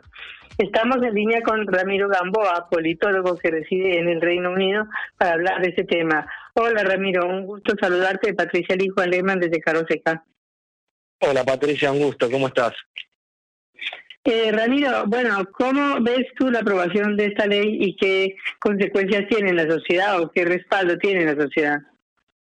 Bueno, vos bien lo decías, creo que fue un poco de alivio para Rishi Sunak después de días tumultuosos, complicados, en donde no lograba terminar de convencer. Una la derecha extrema del Partido Conservador, liderado en parte por Sarah Braverman, que antes era ministra del Interior y que fue echada después de ser eh, rebelde frente a Rishi Entonces no lograba convencer al ala de extrema derecha y tampoco lograba convencer al ala de centro para aprobar eh, la Rwanda Bill, para aprobar este, este, este, nuevo proyecto de ley de Ruanda que fue enviado al Parlamento luego de que fue em, votado en contra por una unidad por la Corte Suprema en noviembre, hace un mes.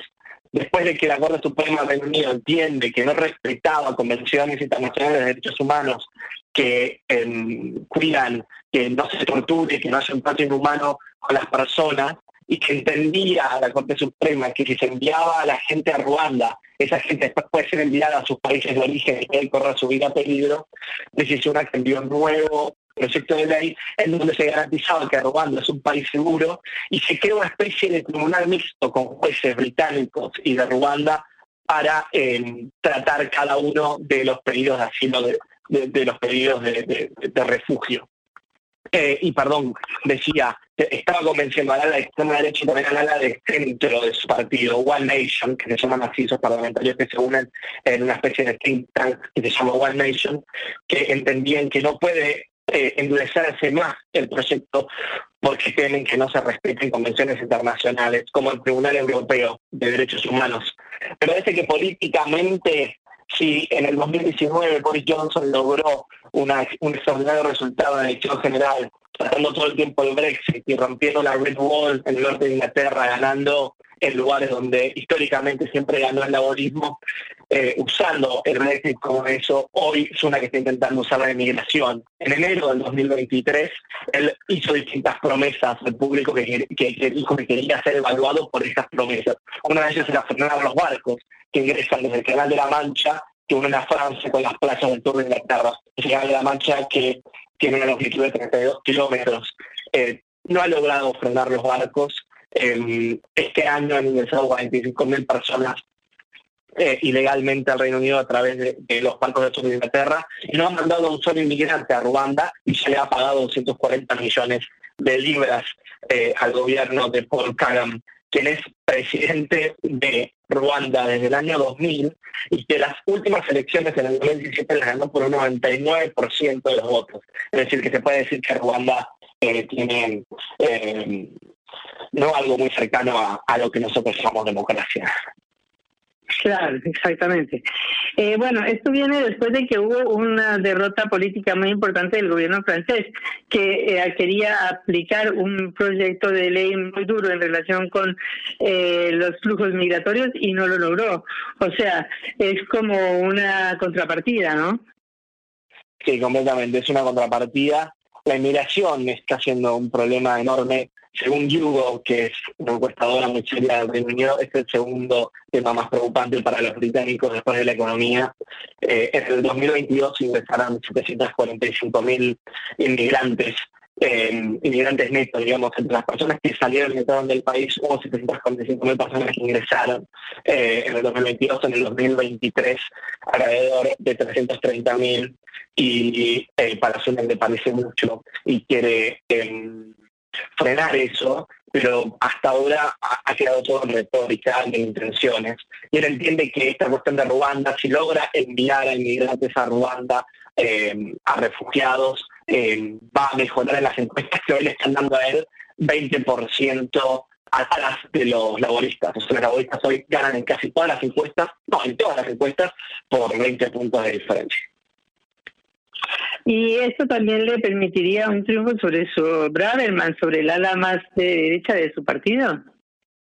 Y sí, Braverman lo que quiere es eh, que el Reino Unido abandone eh, la Convención Europea de Derechos Humanos y, que le dé la espalda completamente al Tribunal Europeo de Derechos Humanos. Eh, y se está imponiendo, porque han endurecido el proyecto de Ruanda, porque insiste, la, propia insistencia ya habla de un triunfo de la extrema derecha, y, e incluso Sunak envió al ministro del Interior, James Cleverly, eh, la semana pasada a Ruanda para eh, gestionar este nuevo acuerdo con Ruanda y para generar esta especie de tratado. Eh, antes no era un tratado en este sentido bilateral, hoy sí lo es, hoy tiene más como un rango mayor normativo eh, y está claro que la ala derecha se, termina imponiendo, como también se impuso en el 2019, mientras que la rienda electoralmente va a seguir triunfando eh, los extremos del partido. Eh, hay que ver si la rinde electoralmente. es una que está complicada, está, está muy delicada la situación del Partido Conservador para mantenerlo unido y esto se debe más que nada al mal resultado en las encuestas. Hace más de, desde el 2022 van dos años consecutivos en donde los conservadores estuvieron siempre detrás del laborismo por entre 15 y 20 puntos. Y esto está poniendo nerviosos a muchos. Eh, en relación con esto que planteas, eh, ¿no hay un problema también de falta de trabajadores en el Reino Unido? Completamente, sí. La inmigración es muy importante, es muy necesaria.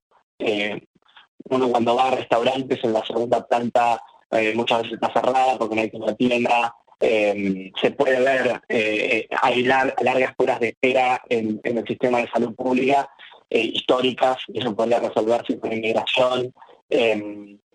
creo que hay grandes arrepentimientos del Brexit y de la improvisación constante que significó el Brexit para los británicos y de cómo se está dañando su economía. pero bueno, hay veces hay momentos en donde la demagogia y cierta retórica eh, facilista y, de realismo mágico eh, triunfa.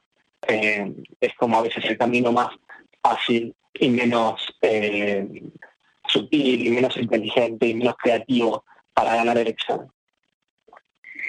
Bueno, pero está en duda que pueda ganar la elección Rishi Sunak, ¿no? Lo más probable es que no la gane. Eh, hoy Gran Bretaña es uno de los pocos lugares donde va a ganar la centroizquierda, el progresismo, eh, de la mano de Chris Turner, quien se ha diferenciado enormemente de Jeremy Corbyn, del anterior líder del laborismo, quien es alguien más centrista y que es alguien que le cae bien la clase trabajadora, que tiene un padre que fue trabajador, que eh, era trabajador de herramientas, pero al mismo tiempo fue educado en, en universidades exclusivas, hizo una maestría en Oxford, Em, y, tiene un buen vínculo con los empresarios. Es una especie de anfibio donde está bien con los trabajadores y con los empresarios. De menos le está funcionando esa retórica, ese estilo, esa manera de, expresarse. Em, y, está triunfando en las encuestas. Que hoy en el Reino Unido es muy probable que los conservadores pierdan, a diferencia de de, de de Italia, donde la extrema derecha ganó, Argentina ganó la extrema derecha, en Francia es muy probable que Biden gane en la próxima elección a Macron, según las encuestas hoy. Así que se puede decir que hoy está yendo un poco eh, a contracorriente del mundo. Bueno, Ramiro, muchísimas gracias por esta comunicación sobre el desarrollo de estas eh, políticas migratorias en el Reino Unido, especialmente adelantadas por el gobierno del primer ministro Rishi Sunak. Hasta luego. Un gusto, Patricia. Gracias por el llamado. Hasta luego. Era Ramiro Gamboa, politólogo que reside en el Reino Unido, sobre la nueva ley aprobada el martes eh, acerca de la posibilidad de que el gobierno del Reino Unido expulse a migrantes y los envíe a Ruanda. Cara o seca. En el foco.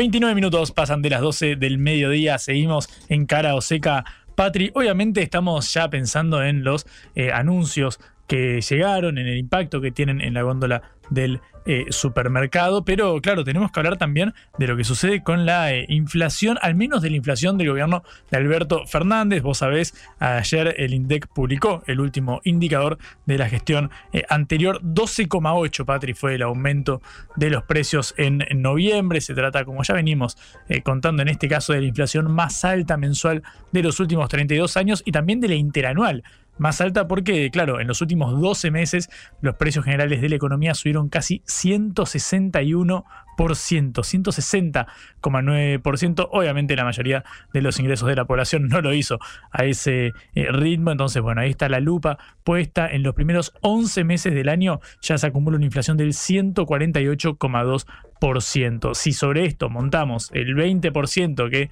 empiezan a augurar las consultoras, 20 o 30% incluso eh, privadas, bueno, un 30% de 150 es casi 50 puntos de inflación, con lo cual es posible que el 2023 termine con una inflación por encima del 180-190%, es realmente números muy, muy altos, muy preocupantes.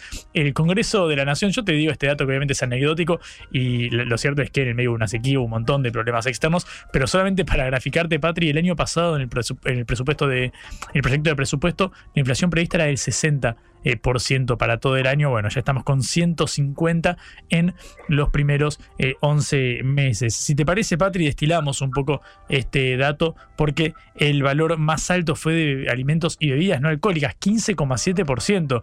Nosotros lo habíamos charlado ya con Isaac eh, acerca del impacto que tuvo este, el triunfo de Milei, la asunción y las medidas, sobre todo en la canasta básica. Lo estamos corroborando en el supermercado después del resultado del balotaje del 19 de noviembre. Bueno, los últimos 10 días respondieron a este triunfo de eh, Javier eh, Milei y obviamente las remarcaciones, porque claro, cesan los programas de precios justos y controles de precios en los eh, supermercados. Bueno, este 12,8 quizás lo vayamos a extrañar cuando la inflación empiece con un 12 adelante. Bueno, es realmente complicado el panorama económico, pero también tenemos que hablar del político, porque claro, ayer lo contábamos, el Senado de la Nación designó a sus eh, autoridades y en una jugada de último momento, podemos eh, decir, Bartolomé Abdala fue designado presidente provisional del Senado. Obviamente sabemos que la conducción de la Cámara Baja es facultad de la vicepresidenta, así como antes era Cristina Fernández de Kirchner, ahora era Victoria eh, Villarruel, pero eh, Bartolomé eh, Abdala será el presidente provisional del Senado. Ayer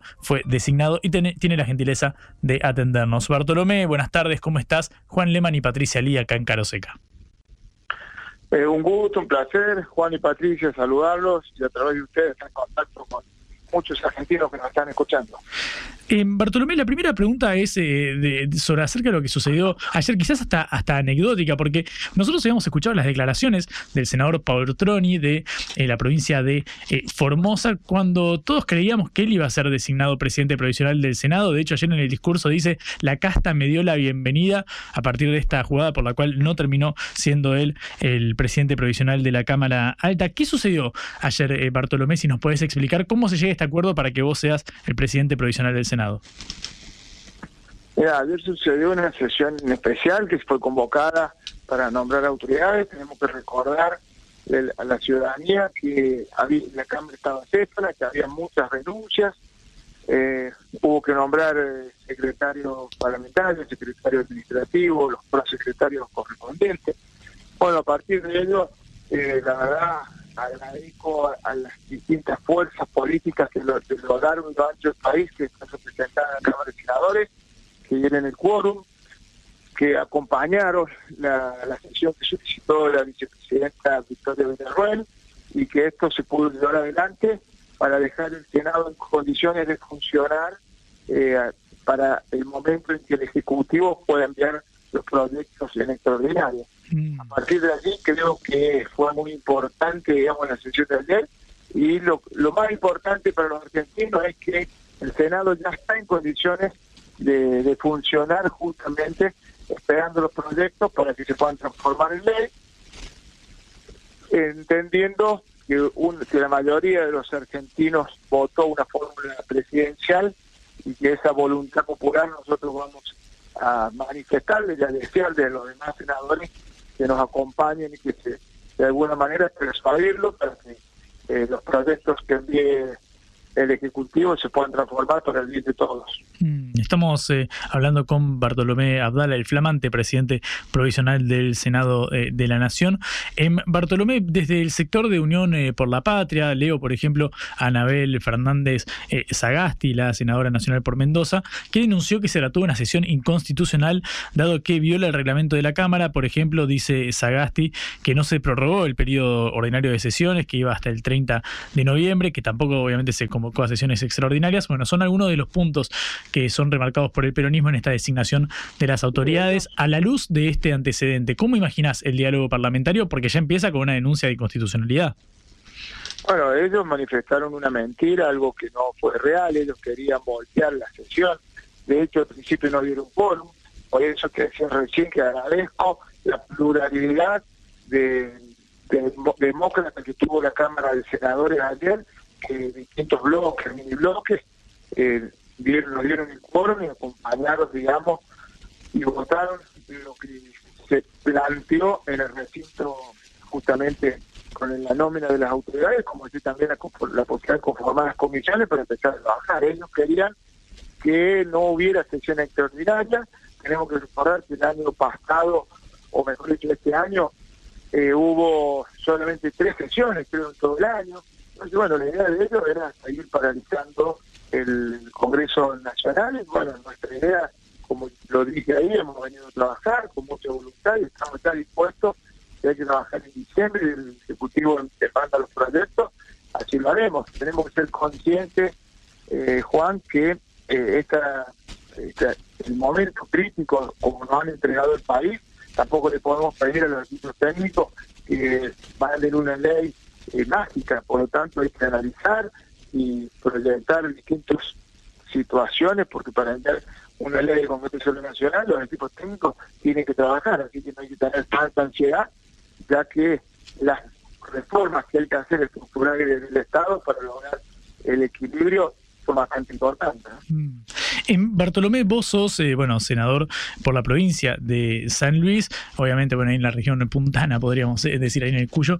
Quiero preguntarte justamente por el diálogo eh, con las provincias. Obviamente, mi ley dijo que se suspendería la obra pública, incluso aquella que ya fue licitada. Esto, obviamente, había despertado la alarma entre los distintos gobiernos, porque obviamente también se complementa por el hecho de los giros de fondos discrecionales, digamos, que lleva a cabo el gobierno de la Nación, también eh, de reducidos al mínimo, según dijo eh, Caputo en su mensaje grabado del día martes. Quiero preguntarte cómo crees que va a afectar esto a la relación entre el gobierno nacional y los distintos mandatarios provinciales. Mira, eh, Javier fue claro y contundente cuando él dice que prefería decir verdad incómoda ante mentiras piadosas. todos sabemos que, yo vengo de la provincia de San Luis, una provincia que está acostumbrada durante prácticamente los 40 años de la vida democrática a un equilibrio fiscal. El ajuste que hoy está pretendiendo Javier justamente para equilibrar las cuentas en San Luis lo hemos vivido en toda mi vida democrática, por lo tanto no me asusta que una administración pública lo haga en el marco del equilibrio. Si lo pudo hacer San Luis en provincia, con más razón lo debería hacer la nación que tiene muchos más recursos. Entonces, creo lo que hay que hacer es eh, organizar el tema de los recursos y gastar adecuadamente, que no existan, digamos, malversaciones del fondo, como sucede muchas veces en presupuestos altos, controlar ese gasto y creo que a partir de allí Argentina va a poder salir adelante y para poner a Argentina de pie, que no solamente el ajuste lo tiene que hacer a nivel nacional, sino también en cada una de las provincias, es claro de que los gobernadores también tendrán que hacer el, esfuerzo, el raciocinio para, para estar en equilibrio. Desde ese punto de vista, como puntano, como sanluiseño, la verdad que no me incomoda mucho porque la provincia viene hace tiempo con una política de equilibrio fiscal. Hoy se ha variado un poco la distribución del gasto corriente con el gasto no corriente, pero en líneas generales el ajuste eh, va a ser mínimo en nuestra provincia. Eh, Bartolomé Abdala es el flamante presidente provisional del Senado y tiene la gentileza de atendernos. Em, Bartolomé, pasando a, tu eh, eh, trayectoria, bueno, obviamente vos sos uno de los fundadores del PRO en la provincia de San Luis, allá por el año 2007. Bueno, básicamente vos estaba conformando toda la alianza que luego llegaría al poder nacional y también fuiste funcionario del gobierno de Alberto Rodríguez Sano, ¿correcto? Básicamente yo empiezo en política. yo en mi provincia, bueno, lo, saben y me conocen, eh, soy amante profesional de los deportes, especialmente del fútbol, fui dirigente del fútbol muchos años. Allí conocí al ingeniero Macri, armé el PRO en la provincia de San Luis, eh, armamos el PRO y de tan, tuve la suerte de acompañarlo como presidente del PRO varios años. Y bueno, allí el ingeniero Macri fue electo mientras yo era presidente en San Luis del PRO, eh, fue electo dos veces en la ciudad y después fue electo presidente. Eh, con el correr de los días, de los años, tuve diferencias con la conducción eh, que sobrevino al, al ingeniero Maxi, especialmente Humberto Schiavoni, de conducción partidaria, y a partir de allí, bueno, se conformó una nueva fuerza, como todos saben, hace muy poquito tiempo, Javier Milay y Vicky Villarruel lanzaron la fuerza política, me sumé hace, hace unos años que vengo hablando con ellos y, con gente del espacio, así que bueno, tuve la suerte de que armamos el Partido Libertario y volvimos a ganar esta elección. Creo que soy el que mejor escuchó a la vicepresidenta cuando decía hagan un partido y ganen, ganen mes. Bueno, eh, acá San Luis armó el PRO y le gané con el Ministerio Macri en 2015. Armé el Partido Libertario que, firmó la, la Libertad Avanza por San Luis forma parte del Partido Libertario también como gerente y le ganamos ahora en el 2023, o sea que desde ese punto de vista eh, mi trayectoria creo que claramente ha sido de, lucha, persistencia, pero siempre con valores que de la mayoría de los argentinos bien, pregonando el esfuerzo, el trabajo, el mérito, por supuesto que creo que somos conscientes de la pobreza en donde hoy, hoy el dinero nos ha dejado, y a quien no le duele el corazón, el alma de ver una Argentina hermosa, rica en recursos humanos, naturales, etcétera, eh, sumergida en la pobreza y siendo uno de los países más, eh, más pobres a nivel de la economía mundial, ¿no? Mm. Bartolomé, completo la pregunta entonces porque decía cuando Milei dice vamos a terminar eh, con la casta, lo mismo de siempre y demás, ¿vos no te sentiste aludido en ese punto por haber sido funcionario o eh, fundador del, del, PRO, diputado eh, nacional, ahora, perdón, diputado provincial de, San Luis, luego senador, funcionario de Rodríguez A? ¿Cómo crees que va a tomarlo esto el resto de tus compañeros de bancada? No, creo que lo han tomado muy bien, creo que para nada me considero casta, casta creo que es aquella persona que se han perpetuado en el poder y han, han tenido recursos económicos para poder aplicar su impronta personal.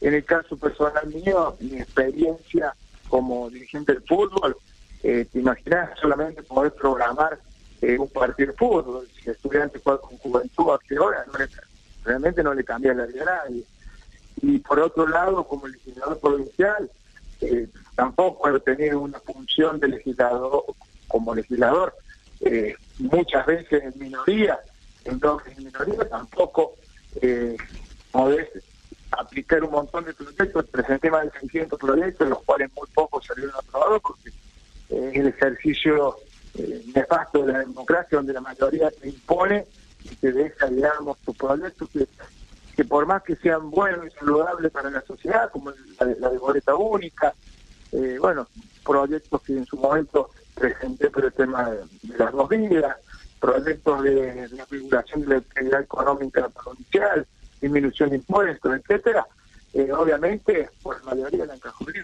Por lo tanto, lejos en función del desarrollo que he hecho y mi aporte eh, simple, humano, pero yo creo que todo aquel hombre de bien que, tiene algún nivel tiene, la obligación al menos de participar en política y de instaurar sus pensamientos. Eh, honestamente, Juan, Patricia, lejos de considerarme eh, casta, creo que casta eh, hay vastos gobernadores y dirigentes nacionales que perfectamente todos sabemos a quién se refiere Javier Milei con esa expresión. Mm.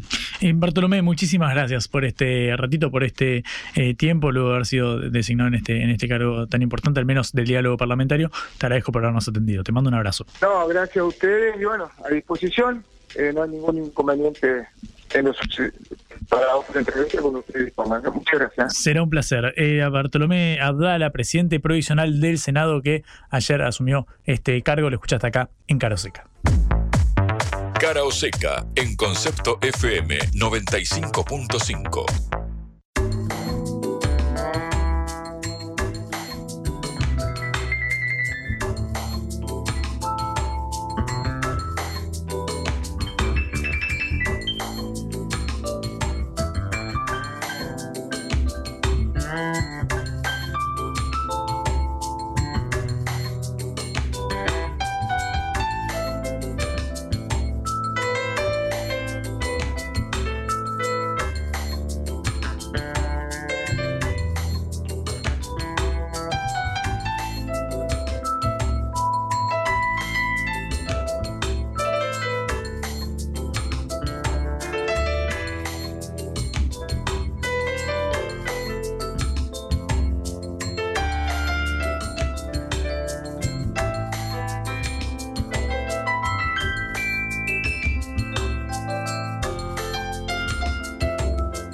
15 minutos nos separan de la una de la tarde, recta final en cara o seca y como no podía ser de otra manera, vamos a meternos de lleno en los audios que hacen a la agenda informativa. Por supuesto, hay mucho para destilar porque, claro, ya escuchamos la voz de Luis eh, Caputo, el ministro de Economía. Ahora habló eh, también Manuel Adorni, el portavoz presidencial, cuya voz empezamos a conocer porque, claro, empieza a dar conferencias de prensa de manera diaria. Sin lugar a dudas, el anuncio más eh, importante, al menos de esta mañana o de la mañana que transcurrió, hasta hace un ratito es que Patricia Burrich, la ministra de Seguridad, a las 16.45, dentro de unas cuatro horas, va a dar detalles de un plan para sancionar los piquetes, un protocolo anti-piquetes y cortes de calle. Va a estar eh, centrado este protocolo de orden público, como lo ha anunciado el vocero presidencial, en eh, las sanciones severas a involucrados que en, la, en el impedimento a la libre circulación de los ciudadanos y también a quienes transporten, movilicen a estas personas, a quienes organicen estas protestas y a quienes las financien. Bueno, sin lugar a dudas es un título importante. Sabemos que el Polo Obrero, la organización social referenciada en Eduardo Beliboni, a quien hemos entrevistado en Caro Seca hace unos días, bueno, tiene convocada para la semana que viene, para el miércoles que viene, el 20 de diciembre, una movilización a la espera de mayores eh, novedades, de un alivio para los sectores de menores ingresos. Bueno, Manuel Adorni eh, obviamente solamente adelantó que dentro de cuatro horas saldrá este anuncio, pero sí se refirió a la reacción del gobierno ante las protestas y esto dijo el portavoz presidencial. Nos sorprende o estamos sorprendidos por algunas reacciones, particularmente de algún sector de la política que con un eh, grado de responsabilidad en esta, en esta Argentina que estamos transitando eh, en esta Argentina que nos duele, que nos preocupa y por la que estamos abocados a cada día intentar solucionar cada uno de los problemas, nos sorprende que mientras que muchos guardaron silencio ante inflación descontrolada, salarios magros, creación de pobres como nunca. Sin embargo, hoy nos cuestionan por las medidas y por el camino que estamos tomando cuando lo único que estamos haciendo es intentar evitar la catástrofe que ellos mismos propiciaron. Bueno, esto decía Manuel Adorni acerca de básicamente la reacción que pueda haber desde la calle, desde organizaciones sociales, dijo, mantuvieron el silencio durante cuatro años, bueno, fuertes declaraciones del portavoz presidencial que también se refirió a lo que sucede en el movimiento obrero, en el sindicalismo, porque, claro, recién mencionábamos lo que decía Eduardo Beliboni del polo obrero, y claro, esto también tiene su correlato en lo que suceda en el movimiento obrero. Ahora en un ratito repasamos la voz de uno de sus principales dirigentes, pero Adorni así hablaba de la reacción desde el gremialismo y los sindicatos. Nos los sindicatos eh, vamos a tener la mejor de la relación y aparte entiendo que como cualquier argentino los, sindicatos comprenden que los trabajadores están mal, la informalidad laboral es eh, abismal y que eh, Argentina tiene que estar mejor y que no se puede seguir inmersos en esta, en esta decadencia y en estos niveles inflacionarios descontrolados. ¿no? Esto decía Adorni sobre el diálogo con el sindicalismo, porque, claro, ayer la CGT, la Confederación General eh, del Trabajo, rechazó en un comunicado las medidas dispuestas por eh, Luis eh, Caputo. Adelantaron estos dirigentes que no se quedarán con los brazos cruzados. Atención, porque, bueno, es la primera advertencia desde el movimiento obrero organizado. Claro, la central había definido a este paquete de medidas como un disciplinador social, justamente, y que, bueno, llevará a un proceso inflacionario que dinamitará el poder adquisitivo de los salarios de los trabajadores. Así calificó la CGT a estos anuncios que, claro, repasamos hace un ratito. Eh, Luis Caputo, el ministro de Economía, dijo que no se preveía ningún tipo de compensación o política de ingresos para los eh, trabajadores formales o informales. Simplemente esto que mencionábamos de que, por ejemplo, el monto de la asignación universal eh, por hijo se eh, duplicará o que la tarjeta alimentar verá una alza del 50%. Claro, estamos frente a una inflación que empieza a acelerarse cerca del 20-30% mensual, con lo cual podría quedar licuado incluso este mismo aumento en el corto plazo. Volvemos a la voz de Adorni porque el portavoz presidencial se refirió a un tema sensible que ahora hace un ratito no lo, no lo tratamos hace un par de semanas porque, claro, imaginarán, la agenda política y macroeconómica nos copa un poco la parada, pero es el de los eh, alquileres. Yo, Patria, a veces se ríe cuando me meto en este tema, pero claro, los inquilinos estamos algo preocupados porque, por supuesto, los alquileres eh, que ahora, en caso de que se derogue la ley eh, vigente, que recordamos, fija un, un, plazo de tres años, que ahora la actualización será de seis meses en vez de anual, es decir, semestral en vez de anual que eh, conjugará el indicador casa propia y demás. Bueno, esto era una suerte de garantía para los inquilinos acerca del futuro y del techo donde, bajo el cual residirían. Bueno, a Adorni le preguntaron en conferencia de prensa qué va a suceder con los alquileres, qué va a suceder con esta normativa. ¿Se irá vigente esta garantía legal para inquilinos y propietarios o será simplemente una cuestión de oferta y demanda y de negociación privada sin estar eh, atada a una legislación? Bueno, esto respondía el portavoz presidencial. Dentro de lo que viene, nosotros promovemos siempre la libertad de las partes en contratos privados, por lo tanto, seguramente haya novedades con respecto a eso en lo que viene en la Argentina. Eh, entendemos claramente que eh, la ley de alquileres, por supuesto, le ha hecho mucho daño al mercado inmobiliario y eh, todo lo que entendamos que le hace daño a la gente va a ser, por supuesto, subsanado y corregido. La verdad es que estamos enfocados en, eh, repito lo que dije al principio, monitorear y eh, hacer el seguimiento y la aplicación de las medidas que se tomaron para, en virtud de eso, continuar con el plan, mm, eh, el plan madre de la Argentina que viene. Bien, esto decía Adorni sobre un tema sensible que afecta, por supuesto, a millones de personas, a millones de familias, que es lo que sucede con los alquileres. Decíamos recién que íbamos a hablar sobre el tema del movimiento obrero. Bueno, Héctor Daer, el secretario general de la CGT, se refirió a las medidas anunciadas y a la postura que adoptará eh, la central gremial de cara a los anuncios y sobre todo en caso de que hubiera algún tipo de movilización ahora para este verano. Escucha lo que decía Daer. Si el gobierno pisa salarios y jubilaciones, ¿qué hará la CGT? Si salarios y las jubilaciones eh, son pisadas, la CGT eh, va a actuar. En el comunicado dice claramente que no vamos a estar cruzados de brazos. No vamos a quedarnos cruzados de brazos, bueno, obviamente en sintonía con el comunicado que el propio DAR firmó el día eh, anterior. Bueno, este es el panorama acerca de la eh, tensión social, la situación social. Recordamos, dentro de cuatro horas, Patricia Burrich brindará información sobre este protocolo antipiquete que prevé sanciones severas, estoy citando textual, a los involucrados en impedir la libre circulación de los argentinos y alcanza el que corta, transporta, organiza y financia, dijo Manuel Adorni, el portavoz eh, presidencial. Bueno, hay que ver cómo dialoga esto con la previsible tensión social que haya en las calles, que ya incluso viene en boca no solo de la CGT, sino también de movimientos eh, sociales como Libres del Sur, el Polo Obrero y otros que hemos mencionado. Bueno, pareciera ser un verano complejo el que se avecina al menos en este eh, punto. Cierro con una cortita, bueno, veníamos hablando de los eh, aumentos, recordamos que las naftas dispusieron una suda del 37% por ciento en promedio en el precio de los combustibles, son más de 600 las estaciones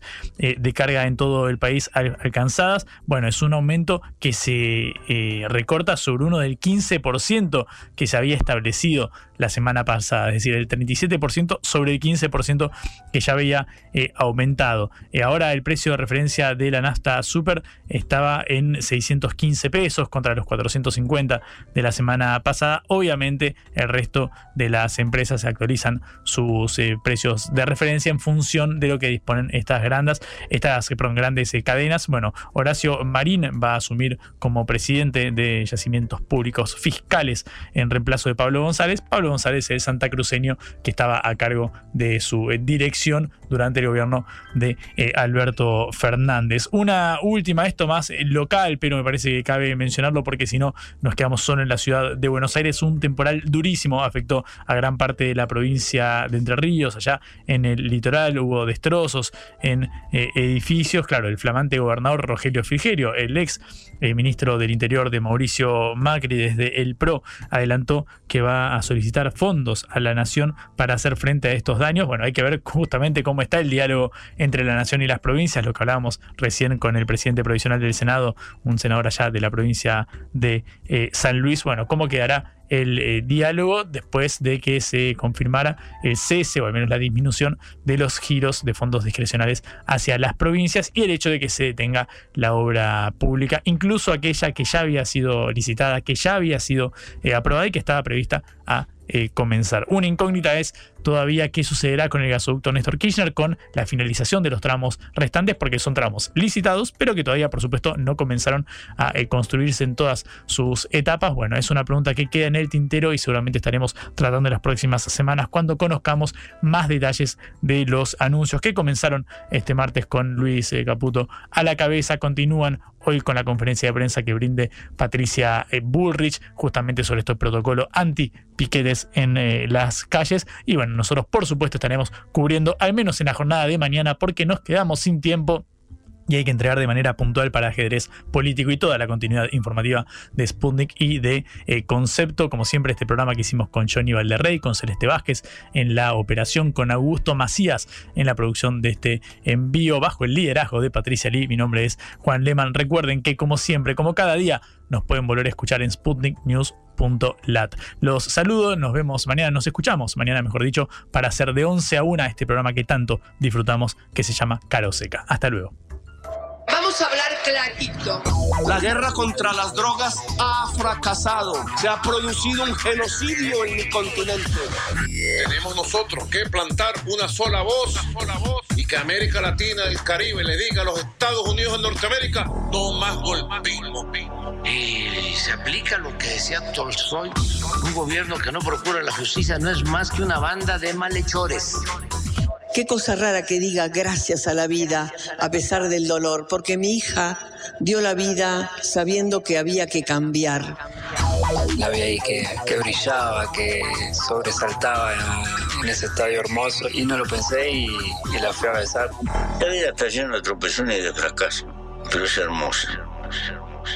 Cara Seca.